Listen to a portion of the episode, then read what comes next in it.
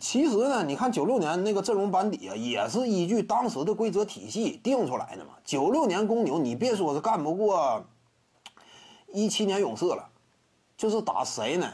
就是打现在这个时代季后赛当中啊，东西部加一块儿全联盟排前六的球队，当年的九六公牛啊，都不见得能干得过。这话并不夸张，为什么不夸张？时代变了，九六年公牛啊。或者说，哎，你不能说九六，因为九六年公牛那会儿有一个特殊背景条件嘛，就是当时的三分线缩短到了六点七米，比现在的 CBA 三分线还短，你就知道什么概念。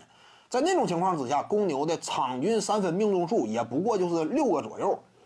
而到了后来呢，就是九七九八赛季那会儿，三分线又回归到了原来的长度七点二五米。你再看公牛队呢，场均命中三分球啊就三个。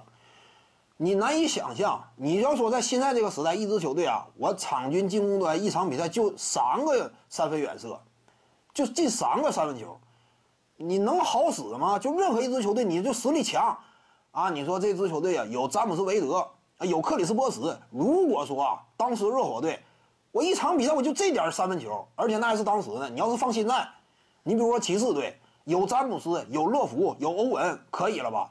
如果说骑士队一场比赛就能进三个三分球，那不可能争冠的，那这是现实的嘛？时代变了，你这个简单来讲呢，就效率层面，现在这个比赛呀，那效率层面就能够压死你。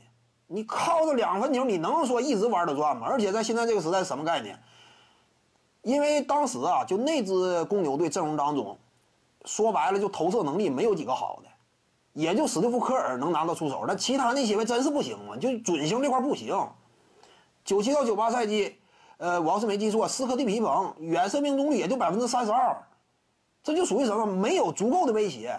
跟现在字母哥差不多。所以说迈克尔乔丹，整个职业生涯抛开掉九四到九七三分线缩短那三个赛季，总体的三分命中率只有百分之二十八点八，二十八点八的三分命中率啊，谁会惧你？你就三分线以外，你可劲投呗，对不对？你也投不死我吗？那你在这个时代，这会导致一种什么现象？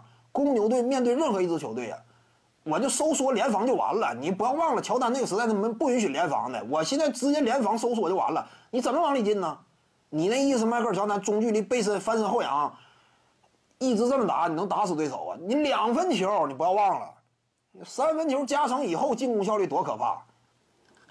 两个时代，因此九六年的公牛，你如果说直接横移到现在，打季后赛全联盟排前六的队伍，我认为都胜算，你要说赢的这个都概率都不高，对不对？因为你确实不行嘛。现在这个时代特别强调空间嘛，篮球也是在进步的，尤其在现有的允许联防的规则之下，你三分得有火力，要不然人家一用联防，你怎么往里进呢？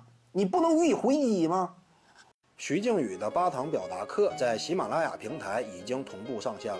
各位观众要是有兴趣的话呢，可以点击进入到我的个人主页当中，在专辑页面下您就可以找到它了。